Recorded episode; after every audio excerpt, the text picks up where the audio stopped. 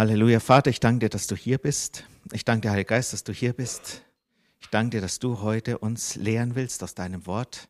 Und Herr, ich möchte danken für dein Wort, dass es voller Geist ist, voller Leben, voller Kraft, Herr, dass es das zustande bringt, was du willst und das ausführt, wozu du es gesandt hast.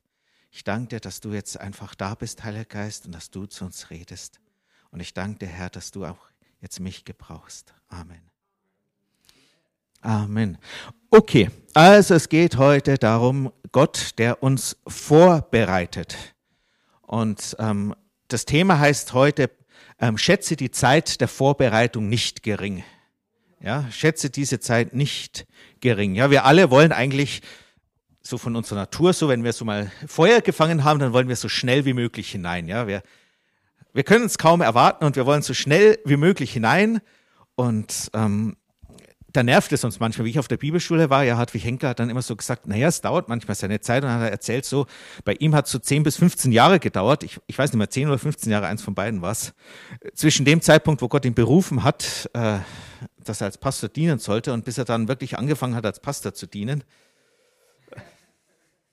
Und dann hat er immer so Paulus als Beispiel gebracht. Und natürlich, das gefällt einem als Bibelschüler nicht, man geht so dahin, man ist voller Feuer und äh, ja, wir wollen alle schnell hinein. Ich kann das auch gut verstehen. Ja, ich, ich kam damals auf die Bibelschule nach Berlin und ähm, vorher war ich in der Gemeinde und da habe ich ähm, verschiedene Dienste gehabt. Ich war im Lobpreisteam, ich habe äh, mitgearbeitet in der Kindergruppe, ich habe Kindergottesdienst sogar geleitet, so die der elf bis zwölfjährigen und äh, war sozusagen, wie soll ich sagen, ja ich war ein angesehener Mitarbeiter in der Gemeinde, sagen wir es mal so. Ähm, bekannt, okay, die Gemeinde war auch klein, dann kam ich nach Berlin, das war eine Gemeinde, ja, da, da waren dann so tausend Leute im Gottesdienst, ja, das ist schon mal ein ganz anderes äh, Niveau. Und dann kam ich dorthin und ich war erstmal ein Niemand. Und dann habe ich im Evangelisationsteam als Bibelschüler mitgearbeitet, aber das war so alles so. Ähm, ja. Einmal Einmal durfte ich im Hauskreis den Lobpreis leiten und weil ich das eine Lied nicht so kannte, habe ich statt Dreiviertel den Viervierteltakt gespielt und dann kamen immer alle so schön raus, es natürlich vom Rhythmus überhaupt nicht gepasst hat. Und dann habe ich den Hauskreisleiter gesagt, es wäre schön, wenn so auf den Liedern auch der Takt drauf stände, wenn man die nicht so gut kennt. Ähm, und dann hat er, get ich weiß nicht, ob das jetzt mit Absicht war, aber auf jeden Fall danach war ich nicht mal als Lobpreisleiter gefragt ähm, im Hauskreis. Und dann war ich so richtig schön, ich, ich lief so das erste Jahr durch die Bibelschule, so schön richtig unbedeutend. Und dann hatte ich natürlich auch noch das Problem, ich hatte damals lange Haare und ähm, das war da, dort nicht so gut angesehen. Und ähm, ja, also ich schätze die Leute sehr, weil die haben dann immer so gesagt, so, ja, ich soll mir die Haare nur abschneiden, wenn ich eine falsche Haltung dahinter entdecke. Und sie waren alle so überzeugt, dass ich eine falsche Haltung dahinter hatte. Und äh, die Voraussetzung, um ins zweite Jahr aufgenommen zu werden, war dann tatsächlich, dass ich äh, zumindestens mit einem geistlichen Leiter über meine lange Haare rede und ähm, äh, über den Ohrring und so. Und ich habe dann meinen Bibelschuldirektor geschockt, als ich mir erzählt habe, äh, wie ich den Ohrring mir habe stechen lassen, dass das nämlich eine Handlung des Glaubens war. Weil ich hatte da immer so, so eine Entzündung im Ohrläppchen und der Arzt hat gemeint, das ist nicht schlimm, ich sollte mir nur nie einen Ohrring stechen lassen. Und dann, ja, habe ich mich bekehrt und äh, habe über den Glauben und über Heilung gelernt und dann dachte ich so, hm, also eigentlich mag ich schon einen Ohrring und die Bibel sagt auch nichts dagegen. Also die, die haben mir da eine Kassette gegeben, aber die Kassette hat leider die Bibel keine guten Bibelstellen gezeigt, die das belegt haben. Auf jeden Fall habe ich ihm dann erzählt, ich habe als Handlung des Glaubens mir den Ohrring stechen lassen, dass eben äh, ich geheilt bin und dass da nichts passiert und es ist auch nichts passiert. Ähm, das hat ihn dann erstmal zum Schweigen gebracht, aber ich habe dann trotzdem den Ohrring abgelegt. Ich habe mich da untergeordnet und habe ihm auch gesagt, ich würde mir ja die Haare auch abschneiden, wenn Sie das als, als Bedingung sagen, äh, kein Problem. Dann schneide ich mir die Haare ab. Und er meinte, nein, nein, ähm, erst wenn du eine Halte, falsche Haltung entdeckst. Und äh, ich war der Erste, der durch die ganze Bibelschule durchging, mit langen Haaren. Ähm, Sie haben was bei mir gelernt, ich habe viel von der Bibelschule gelernt. Okay, das ist jetzt aber nur so, so nebenbei.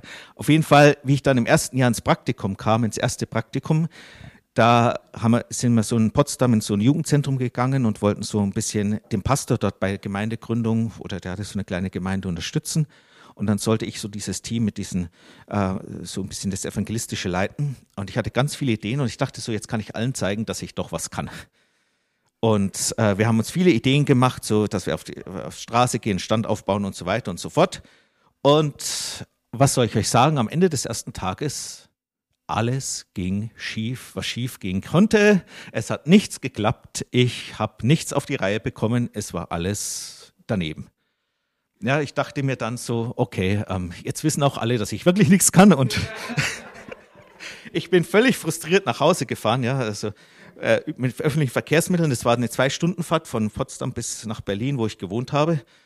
Und war völlig frustriert, war völlig verzweifelt, habe mich bei Gott so ein bisschen ausgeheult und dann hat er mir gesagt, ja, siehst du, und ähm, vertrau auf mich, du musst dich nicht beweisen. Es geht nicht darum, dass du beweist, dass du was kannst, sondern vertraue einfach auf mich. Und hat mir dann gesagt am nächsten Tag, lass es einfach laufen keine Pläne, nix, sondern einfach sei da. Und wir waren da und es war echt cool. Die, die Kinder haben Vertrauen mit uns geschafft, als wir angefangen haben, mit ihnen zu spielen einfach. Und wir konnten mit ihnen reden, wir konnten mit ihnen beten. Es war einfach eine gute Zeit. Und das war so ein bisschen so, was ich gelernt habe da, ja. Ähm, es geht nicht darum, zu zeigen, dass ich was kann, sondern es geht darum, dass Gott verherrlicht wird. Es geht nicht um mich, es geht nicht darum, dass irgendwer sich an mich erinnert, sondern es geht darum, dass Gott verherrlicht wird, dass Menschen ihm begegnen und ähm, das war eine ganz, ganz wichtige Lektion für mich. Weil ich dachte schon vorher, okay, ich bin demütig und ich mache einfach das, was die Leute sagen und so. Aber ich habe da gemerkt, so wenn, wenn du nicht wahrgenommen wirst, wenn du so, so niemand bist, dann, dann kommt so manchmal dieses alte Wesen hervor, das sagt, ich will zeigen, dass ich was kann. Und das kann Gott überhaupt nicht gebrauchen. Und dann bremst dich Gott erstmal aus. Aber wenn wir das lernen, ja, immer wenn wir was lernen, dann befördert uns Gott. Ja, ich habe das an vielen anderen Bereichen gelernt. Ich habe ich hab das oft gesehen, dass ich irgendwie wie so, so stehen geblieben bin und ich kam nicht weiter. Der nächste Schritt, der kam nicht, bis ich meine Lektion gelernt habe. Und das Faszinierende war dann im nächsten Jahr, ja, kam ich so ein bisschen wie die Jungfrau zum Kind, so plötzlich zum, zu einem Dienst, wo ich Leiter wurde. Wir wollten als, als Gemeinde und auch als Bibelschule damals auf die Straße gehen. Ja, das war, ich weiß gar nicht, 95 oder so, wo damals diese Aktion von Minus zum Plus war. Und dann wollten wir Straßeneinsätze machen von der Bibelschule aus. Und der Tutor der Bibelschule stand so vor den ganzen Bibelschülern und hat gesagt, okay, und dann machen wir noch ein Team für Straßeneinsätze. Und wer will da mitmachen, haben sich ein paar Leute gemeldet. Und dann schaut es so rum, hm, und wer leitet das Team? Und dann schaut es so, ach Stefan, du warst doch da bei dem Team dabei, du bist jetzt der Leiter. Und äh, ich war völlig baff und äh, aber das war, war, war eine gesegnete Zeit. Ja, ich hatte dreijährige Bibelschüler, ja, das waren so die, die, die Top, ja, das, das waren die, die kurz davor standen, hinauszugehen in die, ähm, in meinem Team. Und die haben mich unterstützt, die haben mich motiviert, das war ein echter Segen, ja, also da konnte ich auch was lernen. Und wir hatten eine coole Zeit, ja. Also ich habe ich hab da Dinge gelernt, ja. Wie reagierst du als Leiter eines Straßeneinsatzes, wenn eine deiner Mitarbeiterinnen auf dich zukommt und dir erzählt, du, ich habe ein Problem, ich habe gerade für jemanden für Heilung gebetet, ich habe meine Augen zugemacht und so gebetet und habe ich so getastet. Und dann lag der am Boden. Und dann habe ich gesagt, ja, hast du den jetzt liegen lassen, bist du gekommen?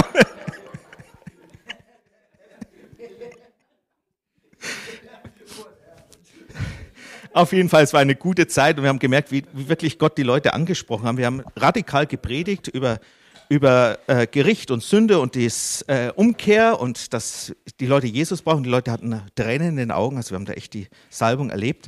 Aber Gott hatte mich vorbereitet. Ja, Ich wusste, es kommt nicht auf mich drauf an. Und wir können dasselbe bei Paulus sehen. Ihr solltet nicht nur was von mir hören, sondern wir wollen ja auch auf, in die Bibel schauen. Ja, und Schauen wir uns mal Paulus an. Wenn, wenn ihr an Apostelgeschichte 9, ihr braucht jetzt nicht aufschlagen, ich erzähle euch das. Wenn ihr Apostelgeschichte 9 reinschaut, die Bekehrung von Petrus. Ja? Petrus, voll ausgebildet, also einer der studiertesten Menschen seiner Zeit in religiösen Themen und auch im Alten Testament. Also es war ja nicht alles verkehrt, was er gelernt hat. Er hat sehr viel gewusst aus der Bibel und er hat die Christen verfolgt und dann begegnet ihm Jesus. Auf dem Weg nach Damaskus schmeißt ihn vom Pferd und ähm, er bekehrt sich zu Jesus. Er wird von neuem geboren, er wird im Heiligen Geist getauft. Und dann steht so schön, er war dann drei Jahre in Damaskus. Zwischendurch hat er einen Ausflug nach Arabien gemacht, also wahrscheinlich so die Gegend um Damaskus herum, wo er sagt, dass, dass ihn Jesus gelehrt hat über diese neue Botschaft. Also er vergleicht es so ein bisschen Galater 1, das, da können wir mal mit ähm, hingehen, Galater 1 ab Vers 15. Da schreibt er über diese Zeit. Als es aber Gott, der mich von meiner Mutterleibe an auserwählt und durch seine Gnade berufen hat, gefiel, seinen Sohn in mir zu offenbaren, damit ich ihn unter den Nationen verkündigte, zog ich nicht Fleisch und Blut zu Rate, ich ging auch nicht nach Jerusalem hinauf zu denen, die vor mir Apostel waren, sondern ich ging sogleich fort nach Arabien und kehrte wieder danach, danach nach Damaskus zurück. Darauf, nach drei Jahren, ging ich nach Jerusalem hinauf, um Petrus kennenzulernen und blieb 15 Tage bei ihm. Also er hatte diese Erfahrung mit Jesus, er hat sich bekehrt, er wurde im Heiligen Geist getauft, er hat wieder gesehen. Er ging nach Arabien, hat sozusagen bei Jesus persönlich gelernt, so hört sich das an, hat, hat diese Offenbarung bekommen, diese ganz neue Offenbarung über das Evangelium und dass Gott auch die Heiden erreichen will und ähm, ging zurück nach Damaskus, hat dort gepredigt, ja, wurde verfolgt ähm, in der Stadt, musste dann fliehen, ja, wurde mit einem Korb von der Stadtmauer herabgelassen bei nachts, weil die Leute, die ihn umbringen wollten, die Stadttore bewacht haben und kam dann nach Jerusalem sozusagen um, und das ist eine faszinierende Formulierung, um Petrus kennenzulernen. Ja, also er ging nicht dahin, um sozusagen äh, selber zu lernen, sondern er wollte Petrus sozusagen kennenlernen. Also wenn wir dann Kapitel 2 kommen, sehen wir auch, dass da ein Unterschied war. Ja, er hatte eine persönliche Offenbarung, er hatte eine Jüngerschaft, er hatte das schon gesagt bekommen, ich will dich zu den Nationen senden und du wirst viel leiden müssen für meinen Namen. Er hatte einen Dienst begonnen und dann geht er nach Jerusalem hinauf, um Petrus kennenzulernen, so voll in dem Bewusstsein, ich bin berufen. Ja, Petrus hat drei Jahre bei Jesus persönlich gelernt. Ich habe in diesen drei Jahren in Arabien persönlich von Jesus gelernt. Er ist berufen, zu den Heiden zu gehen. Ja, das hat Jesus gesagt. Ich bin berufen, zu den Heiden zu gehen. So ein bisschen kommt das so vor. Und wenn ihr dann Apostelgeschichte 9 ab Vers, ähm, Moment, Vers 26, wenn wir uns das mal anschauen, wie diese Begebenheit stattfand. Da steht, als er aber nach Jerusalem gekommen war, versuchte er sich den Jüngern anzuschließen, und alle fürchteten sich vor ihm, dass sie nicht glaubten, dass er ein Jünger sei. Also ist verständlich. Er hat vorher ja nicht nur die Männer, sondern auch die Frauen verschleppt in die Gefängnisse äh, geschmissen und die dachten, vielleicht ist das der neueste Trick, um jetzt noch die letzten versteckten Jünger zu finden. Und dann Barnabas aber nahm ihn und brachte ihn zu den Aposteln und erzählte ihnen, wie er auf dem Weg den Herrn gesehen habe und dass der zu ihm geredet und wie er in Damaskus freimütig im Namen Jesu gesprochen habe. Und er ging mit ihnen aus und ein in Jerusalem und sprach freimütig im Namen des Herrn. Und er redete und stritt mit den Hellenisten, sie aber trachteten ihn umzubringen. Als die Brüder es aber erfuhren, brachten sie nach Caesarea hinab und sandten ihn weg nach Tarsus.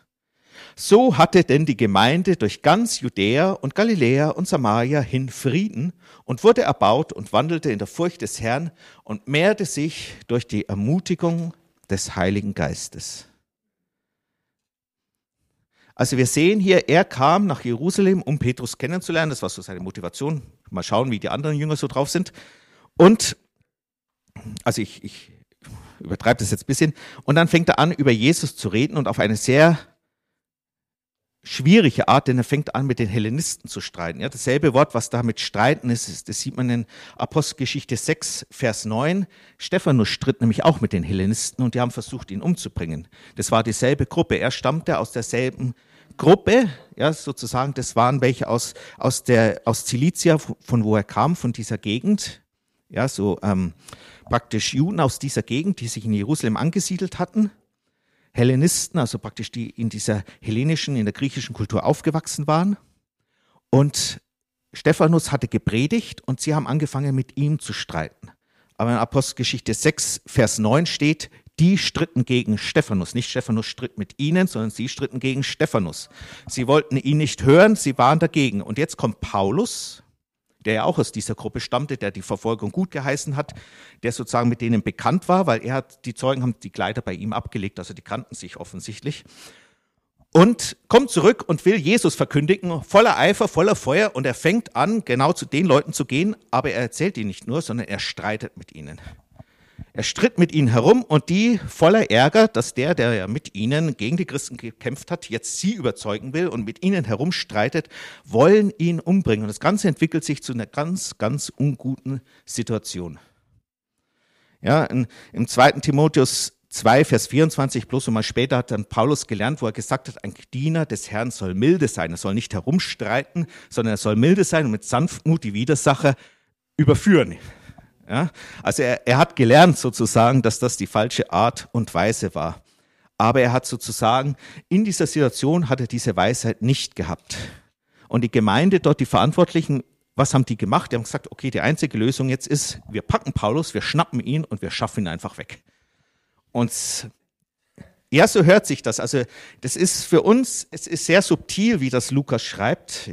Ja, aber wenn man liest, wenn er mal, also wenn er mal was Gutes über das Leben von Paulus lesen wollt, aus einer, aus, aus ähm, mehr aus diesen Hintergründen, den historischen Hintergründen, was Carsten Peter Dieter hat ein Buch geschrieben über Paulus, also ein christlicher Historiker, ein bekehrter Historiker, ähm, und der bringt das sehr schön, arbeitet es heraus, wie Lukas hier so subtil das andeutet, wie erfolglos eigentlich Paulus war. Ja, die Brüder erfuhren es und sie brachten ihn nach Caesarea hinab. Also sie haben ihn begleitet, um sicher zu sein, dass er wirklich aus der Stadt geht.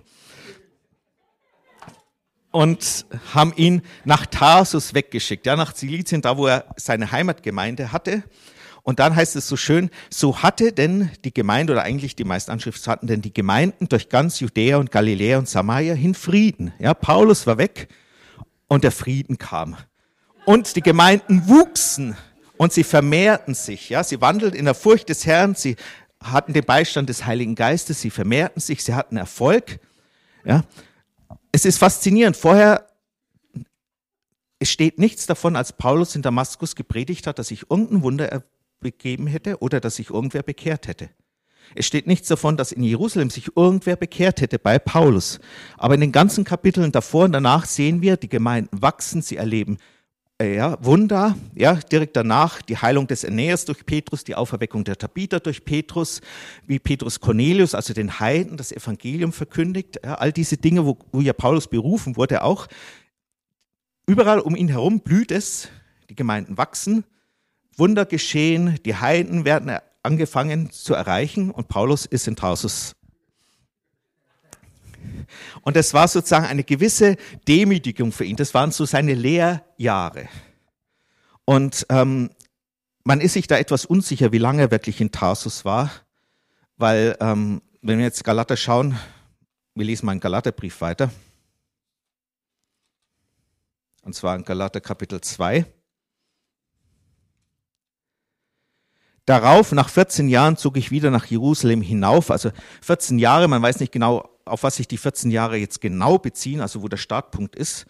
Im besten Fall war er nur sechs Jahre in Tarsus, im schlimmsten Fall war er elf Jahre in Tarsus, also praktisch er als der berufene Apostel, ähm, der angefangen hat zu dienen, der feurig war, saß dann sechs Jahre oder elf Jahre, eins von beiden, in Tarsus und hat in der Zeit einfach gelernt.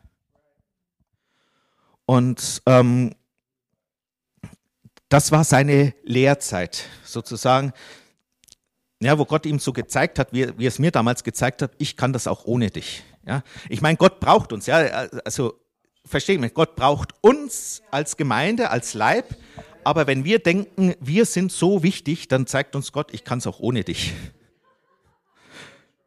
Und äh, das ist etwas, was wir lernen dürfen und was uns freisetzt, dass Gott uns wirklich gebrauchen kann. Und ähm, das Interessante ist dann Barnabas, ja, Barnabas, die, die, die Apostel haben damals Barnabas den Sohn des Trostes oder den Sohn der Ermutigung, also praktisch er war der Ermutiger in Person, der hat Paulus nicht vergessen. Und ähm, da hat sich eine Gemeinde in Antiochia gegründet und die ist gewachsen, also massiv gewachsen. Es wurde sozusagen fast das neue Zentrum des Christentums. Und die Apostel haben davon gehört, da haben sie Barnabas dorthin geschickt und er hat sich das angeschaut und hat sich gefreut. Ja, steht in Apostelgeschichte 11 äh, ab Vers 19 und hat dann sozusagen ähm, gesehen, okay, die brauchen Hilfe, ich bleib dort und dann hat er sich an Paulus erinnert, vielleicht hat er auch Kontakt mit ihm gehalten, ja, das war damals ja, die römische Zeit, wo damals Jesus kam, das war ein Informationszeitalter, so ähnlich wie wir. Ja, die hatten zwar nicht WhatsApp und so, äh, ja, wir, wir können etwas schneller als sie kommunizieren, aber es gab außer unserer Zeit jetzt keine Zeit, wo wirklich so schnell Informationen ausgetauscht wurden wie damals im Römischen Reich. Also es war wirklich eine Zeit, wo Informationen sich schnell verbreitet haben. Und wahrscheinlich hat er einfach ein bisschen Kontakt auch über die Jahre mit Paulus gehalten. Ich denke auch nicht, dass Paulus überhaupt nichts gemacht hat. Er wird wahrscheinlich dort seinen Verwandten erzählt haben von Jesus. Ja, wir sehen in manchen Briefen, grüßt er dann seine Verwandten, die auch an Jesus glauben. Auf jeden Fall, er holt ihn nach Antiochia und dann dient er mit ihm für ein Jahr in Antiochia. Ja, das ist sozusagen er, er kommt wieder hinein in den Dienst, ein, ein gesegneter Dienst. Er ist ein Jahr dort. Dann machen sie die erste Missionsreise und dann kommt das, was in Galater 2, Vers 1 steht. Und das schauen wir uns jetzt nochmal an, weil ihr müsst euch das in, in Erinnerung halten, ja, in, in, Kapitel 1, als er das erste Mal nach Jerusalem raufging, hat er gesagt, ich wollte bloß Petrus kennenlernen. Und wie war es bei seiner zweiten oder dritten, je nachdem, äh, Ankunft? Darauf, nach 14 Jahren, zog ich wieder nach Jerusalem hinauf mit Barnabas und nahm auch Titus mit. Ich zog aber eine Offenbarung zur Folge hinauf und legte ihnen das Evangelium vor, das ich unter den Nationen predigte, den Angesehenen aber besonders, also getrennt von den anderen, damit ich nicht etwa vergeblich laufe oder gelaufen wäre.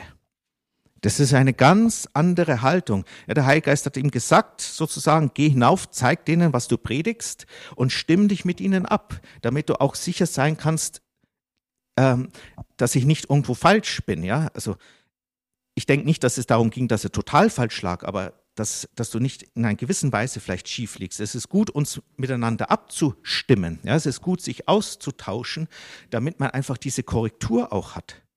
Ja, lass mich das so vergleichen.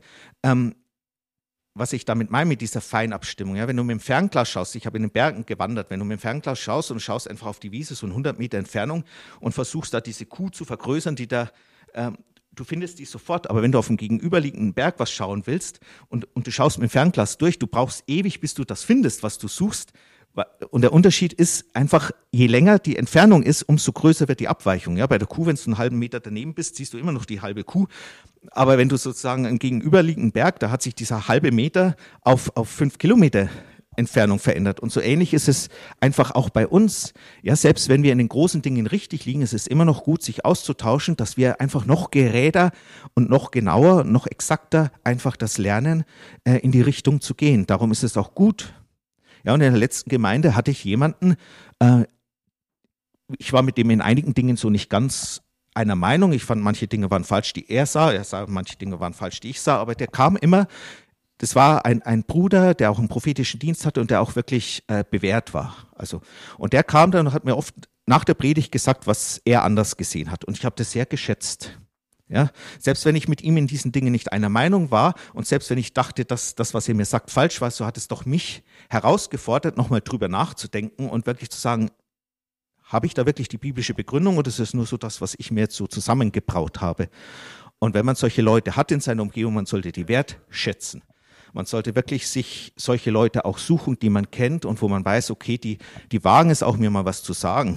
Also gerade auch als Leiter, je, je, äh, brauchst du solche Leute, die wirklich auch es wagen, äh, Anfragen zu stellen, ja. Und er war jetzt keiner, der kam und gesagt hat, du, du bist völlig daneben, sondern er hat es als Anfrage, er hat, es, er hat praktisch das gemacht und, und ich habe das sehr geschätzt. Ja, er kam zu uns immer in der Gemeinde, weil er gesagt hat, er schätzt die Lehre, selbst wenn er meinte, er sieht Dinge anders, aber er hat das geschätzt und ich habe das geschätzt, dass er kam.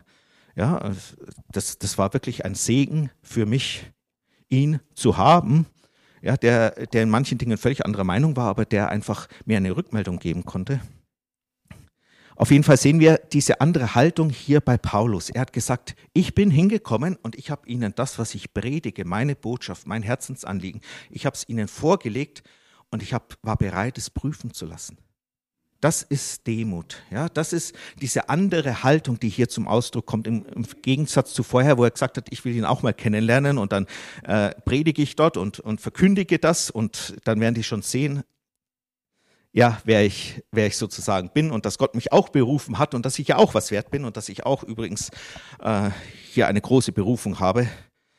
Und das war so ein bisschen ähm, einfach so, wir sehen daraus, wie das wichtig ist. Und wir können interessanterweise übrigens auch sehen, wie, wie Gott sozusagen die Umstände so arrangiert hat, dass er Paulus sozusagen hineingestoßen hat als den führenden Apostel auf der Apostelreise. Also wenn, wenn ihr euch das anschaut, ähm, ja, Apostelgeschichte 11, da hat, da heißt es, dass, dass Barnabas Saulus holte, ja, Paulus war sein Zunahme, sein Hauptname war Saulus, also er hat nicht nach der Bekehrung sich umbenannt, sondern er hieß schon immer Saulus und Paulus. Ja, es ist zwar eine schöne Geschichte, dass, dass Saulus sich bekehrte, danach nannte er sich Paulus der Geringe. Ähm, und es drückt dieses, ähm, was bei der Bekehrung geschieht, dass ich ein neuer Mensch werde, sehr schön aus, aber das ist eben nicht das, wie es wirklich war, sondern er hieß von Anfang an Saulus mit dem Beinamen Paulus. Und wir sehen dann, sie waren in 13.1, sie waren in der Gemeinde, verschiedene Propheten und Lehrer, und da steht Barnabas, Simon, Lucius, Manäus und Saulus. Und dann, während sie, also ist Vers 2, Apostelgeschichte 13, Vers 2, während sie aber dem Herrn dienten und fasteten, sprach der Heilige Geist, sondert mir nun Barnabas und Saulus zu dem Werk aus, zu dem ich sie berufen habe. Da fasteten und beten sie, und als sie die Hände aufgelegt hatten, entließen sie sie. Und sozusagen, erstens, Barnabas steht vor Saulus. Also er war sozusagen der der Leiter. Ja, in der Bibel wird es anders als bei uns. Das ist keine Höflichkeit, wenn man zuerst drückt, aus, äh, hinsetzt, sondern damals war es so, der Wichtigere wurde zuerst genannt. Also man kann sich in den meisten Stellen darauf verlassen, wer zuerst genannt wurde, war der Wichtigere. Und dann sehen wir, sie kommen nach Zypern, ja, und Zypern, warum zuerst nach Zypern? In Apostelgeschichte 4 steht das in Vers, ähm, damit ihr das auch überprüfen könnt, ich habe das irgendwo aufgeschrieben, Ich glaube, Vers 32, der letzte Vers oder der vorletzte Vers von Apostelgeschichte 4 steht, Barnabas stammte aus Zypern. Also sie gehen in sein, sein Heimatgebiet und fangen an, dort zu predigen. Und dann steht dort ähm, Vers 6, als sie aber die ganze Insel bis Paphos durchzogen hatten, fanden sie einem, äh, nee, Vers 7, sorry. Vers 7. Es, es, also sie kommen zu dem Prokonsul Sergius Paulus, ein verständiger Mann. Dieser rief Barnabas und Saulus herbei und begehrte, das Wort Gottes zu hören. Und in Vers 9 steht dann, Saulus aber, der auch Paulus hieß, blickte mit Heiligen Geist erfüllt fest auf ihn. Also ich will gar nicht auf die Umstände, sondern ich will auf das hin. Der Prokonsul hörte von ihnen und der Prokonsul hieß Sergius Paulus. Und was man jetzt wissen muss, Paulus war ein Familienname von einem römischen Patriziergeschlecht. So ähnlich wie die Kennedys oder äh, die Windsors oder so. Und ähm, diese Patriziergeschlechter, wenn die Leute, wenn die Leute hatten, die ihrem, ihrer Familie Gutes getan haben, die richtig hilfreich waren, dann konnten die sozusagen demjenigen diesen Namen verleihen, dass der sozusagen mit in dieses Geschlecht aufgenommen wurde und dann galt der sozusagen als Angehöriger dieser Familie. Und diese Familie, das waren bedeutende Verbindungen. Das kann man so ähnlich wie, wie manchmal diese Studentenvereinigungen auf Elite-Universitäten. Ja, wenn du, wenn du jemanden getroffen hast, der auch zu diesem Geschlecht kam, dann hat der sozusagen, da war der verpflichtet, dir zu helfen. Man stand zueinander ein. Man hat füreinander, war man da. Das hat Türen geöffnet. Und so ähnlich war das auch. Also dieser Sergius Paulus hört sie, er will sie sprechen. Ich weiß nicht, ob er schon wusste, dass, dass Paulus zu diesem Geschlecht gehörte. Aber dann steht Saulus, der auch Paulus hieß. Also Saulus kommt da hinein und stellt fest, Mensch, der gehört zum selben Patrizierfamilie an wie ich. Ja, wahrscheinlich nimmt man an, dass es Paulus Vater war, weil Paulus wurde schon als Römer geboren. Also vermutlich hat sein Vater irgendwas Gutes getan für dieses Geschlecht. Er hat den Namen Paulus bekommen, also für diese Familie, und wurde römischer Bürger. Und dann wurde Paulus schon geboren als, als römischer Bürger. Und stellt fest, Mensch, der gehört auch zu dem Geschlecht. Und dann hat er gesagt, lass, lassen wir Paulus reden, ja, weil er hatte jetzt diesen Bezug dazu, ja. Er hatte diese offene Tür. Gott hat sozusagen schon im Voraus das geplant. Ja, ich, ich denke, dass Gott schon Dinge arrangiert, auch über Jahrhunderte hinweg. Und ich denke, dass er das schon arrangiert hat, dass, dass er da Paulus eine offene Tür gemacht hat, ohne dass er das überhaupt wusste. Aber er kommt dahin, er findet, dieser Prokonsul, der die ganze Insel regiert, gehört zum selben Geschlecht wie ich. Und es öffnet ihm die Tür, dort zu reden. Und Gott bestätigt das, weil der Zauberer, der dann sozusagen an ähm, dem Prokonsul vom Glauben abhalten will, ja, Paulus sagt dann so schön, ähm, du Sohn aller Bosheit, nee, du voll, Du voll aller List und aller Bosheit, Sohn des Teufels, sogar Feind alles Gerechtigkeit, willst du nicht aufhören, die gerechten Wege des Herrn zu verkehren? Und jetzt siehe, die Hand des Herrn ist auf dir und du wirst blind sein und die Sonne eine Zeit lang nicht sehen und sogleich fiel Dunkel und Finsterheit auf ihn und er tappte umher und suchte solche, die ihn an die Hand leiteten. Dann, als der Prokonsul Savas geschehen war, glaubte er erstaunt über die Lehre des Herrn. Also sozusagen, sobald sich die Tür öffnet, bestätigt Gott das auch das Ganze. Und auch die nächste Station, wo sie von Zypern hingangen, da war auch dieses Patriziergeschlecht sozusagen führend. Also es hat Paulus Türen geöffnet. Also Gott hat sozusagen ihn, als er bereit war, äh, zu lernen, als er bereit war, auf Gott zu vertrauen, auf seine Beförderung. Plötzlich gibt ihm Gott einen gewaltigen Push, einen gewaltigen Schub, offene Türen, dass er sozusagen auf dieser ersten Missionsreise einen richtig guten Start hat. Und das ist so ein bisschen so, äh, wie Gott wirkt. Wenn wir aufhören zu versuchen, uns selber hineinzupuschen und bereit sind, Gott machen zu lassen, dann fängt er an, die Türen zu öffnen und uns die Gelegenheiten zu verschaffen.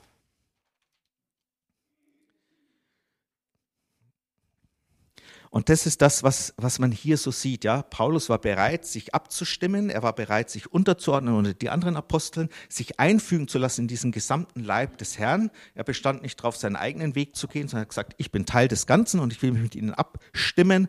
Deswegen hat er ihnen auch die Botschaft vorgelegt. Das war so eine Art von Demut, Anerkennen der geistlichen Autorität. Und ihr wisst ja, was steht. Ähm, Gott widersteht den Stolzen, aber den Demütigen gibt er Gnade. Ja, wenn wir bereit sind, uns zu demütigen, wenn wir bereit sind, wirklich uns einzubringen und nicht auf unseren Rechten zu bestehen, sondern zu sagen, okay, Gott, du kannst mich da gebrauchen, wo du willst. Und es geht hier nicht um mich und dann, dann kann Gott uns gebrauchen. Und dann befördert uns Gott. Ja, das haben wir hier auch bei ihm gesehen. Und ich meine, Paulus war damit noch nicht zu Ende. Ja, ihr wisst, bei der zweiten Missionsreise, ja, da da wollte er Markus nicht mitnehmen, ja, der bei der ersten Missionsreise abgehauen ist. Ja, ist gerade da abgehauen, wo Paulus den, diesen Zauberer sozusagen gesagt hat, du wirst jetzt nichts sehen und es war ihm dann etwas zu viel, wahrscheinlich. Ähm, ähm, und Barnabas in seinem Herzen, ja, der Ermutiger, der hat gesagt, Mensch, ich sehe das Potenzial und wir nehmen ihn nochmal mit. Und Paulus wollte nicht. Und ähm, ich meine, das ist schon mal, äh, wer von den beiden lag da falsch? Was für einen Gott haben wir? Wir haben einen Gott, der gnädig ist, der eine zweite Chance gibt, der nicht sozusagen nachtragend ist und sagt, ja, es, es gibt Leute, die Mist gebaut haben und wo man sagt, okay, ihr müsst erstmal euch bewähren, ich kann euch nicht gleich wieder den Leitungsdienst tun. Aber Paulus hat damals dann einen Begleiter mitgenommen, Silas, ja, und ihr müsst euch das vorstellen, wenn er mit Barnabas und Markus losgegangen wäre, selbst wenn Markus wieder abgehauen hätte, hätte Barnabas als zuverlässigen Begleiter immer noch dabei gehabt. Also er hätte nichts verloren sozusagen, selbst wenn, wenn sich Barnabas getäuscht hätte. Und das Coole ist, Paulus hat weitergelernt, er hat später gesagt in einem seiner Briefe, ja, und schick auch Markus zu mir, denn es ist mir nützlich zum Dienst. Also er hat gelernt, dass er sich auf ihn verlassen kann. Also wir können aus, von Paulus viel lernen, auch aus den Dingen, wo er erstmal nicht so richtig lag. Und ähm, was können wir jetzt daraus für uns lernen? Ich will so ein paar Dinge, was, was können wir in dieser Wartezeit lernen? Ja, also es gibt eine Vorbereitungszeit. Gott möchte uns vorbereiten. Er möchte, dass wir hineinwachsen. Er stellt uns nicht gleich an die Spitze, sondern er möchte, dass wir einfach Dinge lernen. Und wir wollen jetzt nicht so, so das erwarten, dass wir jetzt wie Paulus sechs oder elf Jahre irgendwo in der Provinz abgeschoben sind, sondern wir wollen das schneller lernen. Ja, und es, es geht nicht um die Zeit, sondern es geht um die Inhalte, die du lernst. Ja, und ähm, was, was ist wichtig, wenn wir Gott dienen? Wo will er uns vorbereiten? Ja, das eine ist, er möchte, Gott sucht Treue. Er sucht Leute, die treu sind, die zuverlässig sind.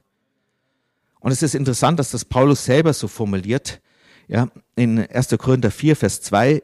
Übrigens sucht man hier an den Verwaltern, ich muss das Vers 1 mit dazu lesen. Dafür halte man uns für Diener Christi und Verwalter der Geheimnisse Gottes. Übrigens sucht man hier an den Verwaltern, dass einer treu befunden werde.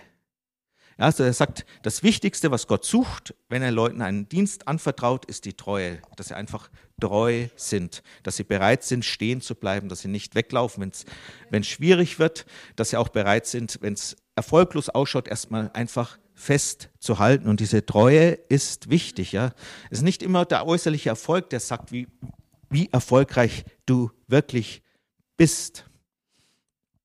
ich muss da denken an den ersten Missionar der Herrn Hutter Brüder, der nach, ich glaube, nach Indien gegangen ist. Und der, ich weiß nicht wie lange das war, jahrelang hat er dort missioniert und am Ende hat sich ein einziger bekehrt. Und ähm, dieser Mann hätte leicht in Deutschland bleiben können und hätte wahrscheinlich gesehen, wie sich in den Jahren Dutzende oder Hunderte von Leuten bekehren, aber das war sein Auftrag, dorthin zu gehen. Und es ist nicht so, dass jeder Ort gleich ist. Es gibt Orte, da musst du einfach ausharren, da musst du dranbleiben, da sind die Leute nicht so offen und dann siehst du nicht so viel Frucht. Und es ist ein Irrtum zu sagen, okay, äh, weil ich da mehr Frucht sehe, gehe ich dorthin oder weil ich da jetzt wenig Frucht sehe, äh, bin ich jetzt am falschen Ort oder erfolglos. Ja, Paulus warnt uns davor, in Galater 6, Vers 2 ist das, glaube ich, ähm, nein, 6 Vers 3. Denn wenn jemand meint, etwas zu sein, während er doch nichts ist, so betrügt er sich selbst. Ein jeder aber prüfe sein eigenes Werk, und dann wird er nur im Blick auf sich selbst Ruhm haben und nicht im Blick auf den anderen, denn jeder wird seine eigene Bürde tragen. Du kannst dich nicht mit anderen vergleichen, sondern du musst schauen, wo möchte Gott mich haben. Ja, Rodney Harold Braun hat es mal gesagt, Erfolg ist da zu sein, wo Gott dich haben will. Das ist der Erfolg, das zu tun, was Gott möchte, dass du tust. Und ich, ich glaube, er hat sogar damals das Beispiel gebracht oder haben das andere gebracht, dass, dass Leute in eine Stadt gegangen sind, dort evangelisiert haben und ein großes Werk aufgebaut haben, aber Gott wollte sie gar nicht dort haben.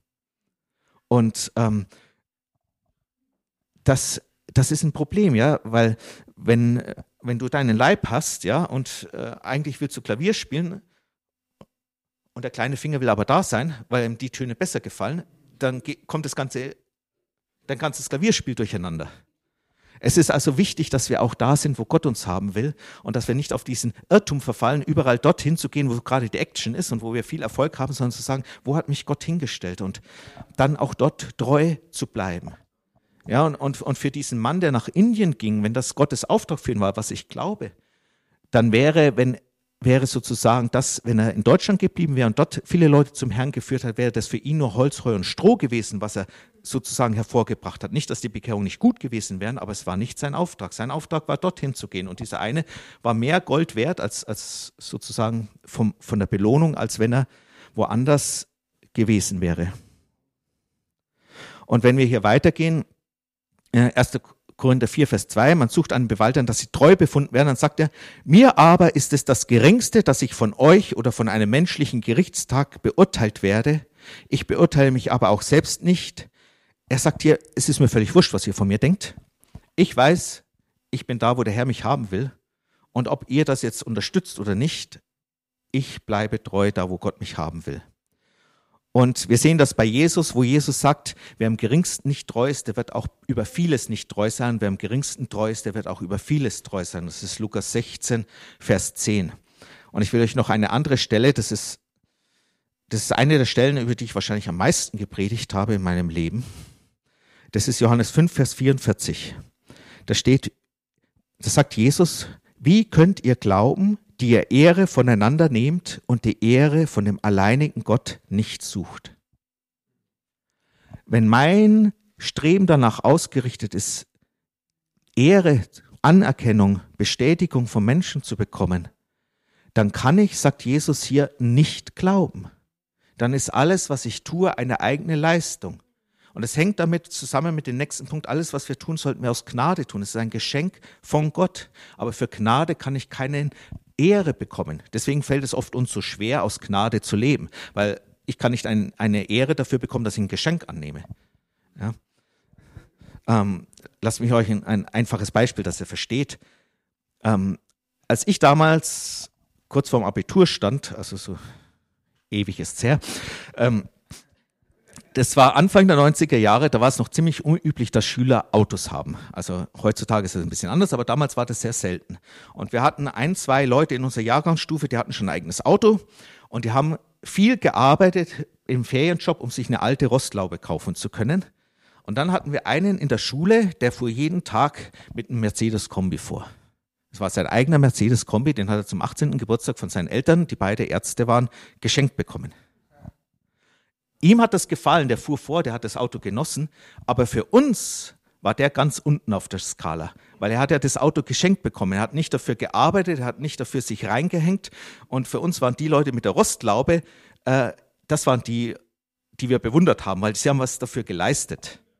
Ja, das, da war unser Denken auch falsch, weil das ist natürlich auch falsch, aber das zeigt uns, du kriegst keine Ehre für, dafür, dass du Geschenke annimmst. Und so ähnlich ist es auch, wenn wir dienen. Wir dienen aus der Kraft, die Gott gibt. Wir tun die Werke, die Gott schon vorbereitet hat. Ja, wir leben aus der Gnade heraus und darum kriegen wir da auch nicht diese Ehre dafür, dass wir das machen. Ich meine, Gott belohnt uns und er bestätigt uns, aber wenn, wenn wir sozusagen, wenn wir das Gefühl haben, ich brauche jetzt Bestätigung von anderen, dann sollten wir uns hinterfragen, ob, ob wir nicht eher denken, ich mache das aus meiner eigenen Leistung, es ist mein eigenes Werk. Und ähm, das heißt nicht, dass ich mich jetzt faul zurücklehne. Ja, ich, ich sitze zu Hause, genieße mein Eis und dann gehe ich Sonntag früh in den Gottesdienst und Gott gibt mir schon die Predigt. Das, das ist dann auch nicht so. Ja, Paulus hat es so schön gesagt über die Gnade. Ich muss mich jetzt etwas beeilen. Da sagt er, 1. Korinther 15, Vers 10 ist es dann, aber durch Gottes Gnade bin ich, was ich bin. Und seine Gnade mir gegenüber ist nicht vergeblich gewesen, sondern ich habe viel mehr gearbeitet als sie alle, nicht aber ich, sondern die Gnade Gottes, die in mir ist. Also praktisch, er hat aus der Gnade Gottes heraus gewirkt und war fleißig und Gott hat sich dazu gestellt. Ja, das ist diese, diese Gnade und das ist auch dieser Ausdruck von Demut. Und ähm, da möchte ich nochmal zu einer Stelle hin, dass wir das jetzt noch sehen, in Epheser 3. ähm, in Vers 7. Da schreibt er über den Dienst an dem Evangelium und dann schreibt er, durch das Evangelium, dessen Diener ich geworden bin, nach der Gabe der Gnade Gottes. Also er sagt, ich habe mir nicht das selber ausgesucht, sondern Gott hat mir das geschenkt. Er hat mir diesen Dienst geschenkt am Evangelium es ist seine Gnade, die mir nach der Wirksamkeit seiner Kraft gegeben ist. Also er hat Gnade bekommen und in dieser Gnade ist auch eine wirksame, ja, eine starke Kraft drinnen, das zu vollbringen, wozu ihn Gott eingesetzt hat. Also er ist sich bewusst, Gott hat mir das gegeben, ja, es ist ein Geschenk, es ist eine Gnade, es ist nicht aus meinem eigenen heraus. Ja, in, in Kapitel 2, Vers 10 seht ihr auch das, dass Gott diese guten Werke schon vorher bereitet hat, in denen wir wandeln. Und dann geht's weiter. Und dann nächsten Vers, mir, dem Allergeringsten von allen Heiligen, ist diese Gnade gegeben worden, den Nationen den unausforschlichen Reichtum des Christus zu verkündigen. Also er sagt, mir ist diese Gnade gegeben worden, aber wer bin ich? Ich bin der Allergeringste von allen Heiligen.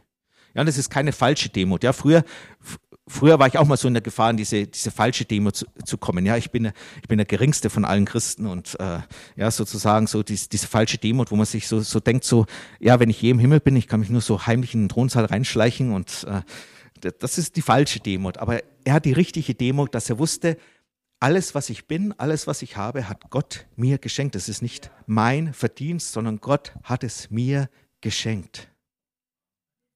Ja, und das, das ist so das, was wir lernen dürfen in dieser Vorbereitungszeit, dass wir wissen, ähm, meine Bedeutung kommt nicht daraus, dass ich einen erfolgreichen Dienst habe. Mein Wert setzt sich nicht aus meinen Erfolgen zustande. Mein Wert setzt sich nicht daraus zustande, dass sich die Leute an mich erinnern. Ja. Und ehrlich gesagt, es ist wenn du, wenn du nächste Woche vergessen hast, dass ich derjenige war, der diese Botschaft gepredigt hat, macht mir das überhaupt nichts aus. Hauptsache, es hat irgendwas in deinem Leben verändert, ja. Das ist mir viel, viel wichtiger, ja. Und ähm, dass das, das Streben ist, dass, dass Jesus einfach sein Werk tun kann. Und wir müssen das lernen, diesem, diesem Natürlichen, was in uns ist, etwas zu tun, was Bedeutung hat, was Wert hat, aus uns selbst heraus dem zu widerstehen. Und dann kann Gott uns einfügen in das große Werk, das er hat. Ja, Petrus spricht davon, dass wir uns als lebendige Steine in dieses Bauwerk des Haus Gottes einbauen lassen, an den Ort, wo Gott uns hat. Ja, Paulus hat dieses Bild vom Leib gebraucht. Er hat gesagt, ja, wenn das Auge meint, ähm, es will Hand sein oder der Hand meint, er will Fuß sein, dann ist das sozusagen, dann stört das dies, diesen Leib, dieses Zusammenspiel. Aber wenn jeder an seinem Ort ist und bereit ist, das zu machen, dann sozusagen kann das Ganze wirken. Und Gott sagt da noch eine, eine schöne Sache. ähm, durch Paulus in diesem Bild, den geringeren Gliedern gibt er umso größere Ehre. Weil die größeren, die wichtigeren Glieder brauchen das nicht. Ja, das, das bedeutet, wenn du in der Gemeinde bist und machst den Dienst, der dir am schlimmsten fällt. Ja. Manchmal sage ich immer der Toilettendienst, aber eigentlich war das immer der Dienst, den ich am besten fand. Ja, also Toilettendienst ähm, war immer so das, wo ich immer mich als erstes gemeldet habe. Weil meine Arbeit als Pfleger habe ich das sowieso, also ich, in keiner Gemeinde werde ich hier eine so schlimme Toilette sehen, wie ich sie in meiner Arbeit als Pfleger gesehen habe. Insofern kann mich da nicht schocken und dann bist du schnell fertig und alle sind dir dankbar, dass du das machst und äh, du hast keine Verantwortung, ja. Äh, aber wenn das der schlimmste Dienst für dich ist und du denkst, keiner schätzt mich deswegen, nein, da kriegst du umso größere Ehre von Gott. Ja, Gott ehrt dich, er bestätigt dich. Ja, und er bereitet dich dann vor. Ja, er bereitet dich vor. Wenn du dann Pastor bist, dann, dann hast du die Situation, dass vielleicht nachts um zwei dich jemand aus dem, aus dem Bett klingelt. Ja, du musst früh um fünf auf die Arbeit. Ja, du arbeitest noch nebenher und, und nachts um zwei klingelt dich einer aus dem Bett und du gehst natürlich ran, weil du denkst, nachts um zwei, das muss was echt Schlimmes sein und der ist echt aufgeregt und erzählt dann, äh, er hat ein Problem und äh, er, er muss was vorbereiten, ein ganz, äh, ganz wichtiges Gespräch mit jemandem. Äh, ja, okay, und, und wann ist das Gespräch? Ja, in fünf Tagen. Es, es gibt so Momente, wo du als Pastor wirklich lernen musst, zu vergeben, zu segnen und Das ist der Vorteil, wenn du der Leiter des Toilettendienstes bist, hast du wahrscheinlich niemanden, der nachts um zwei bei dir anruft und sagt, du, ich habe Ideen, wie wir nächsten Sonntag die Toilette besser putzen. Nein, aber was ich sagen will, wir sollten diese Zeit der Vorbereitung nicht gering schätzen. Gott möchte uns gebrauchen, er möchte uns ehren, aber wir brauchen diese Vorbereitungszeit und wir müssen das unser ganzes Leben uns immer wieder daran erinnern. Es ist aus seiner Gnade, es ist, wir sollen demütig sein, auf ihn vertrauen wir sollen nicht nach Ehre streben, sondern auf seine Ehre uns ausstrecken. Er möchte uns ehren, er möchte uns bestätigen. Amen.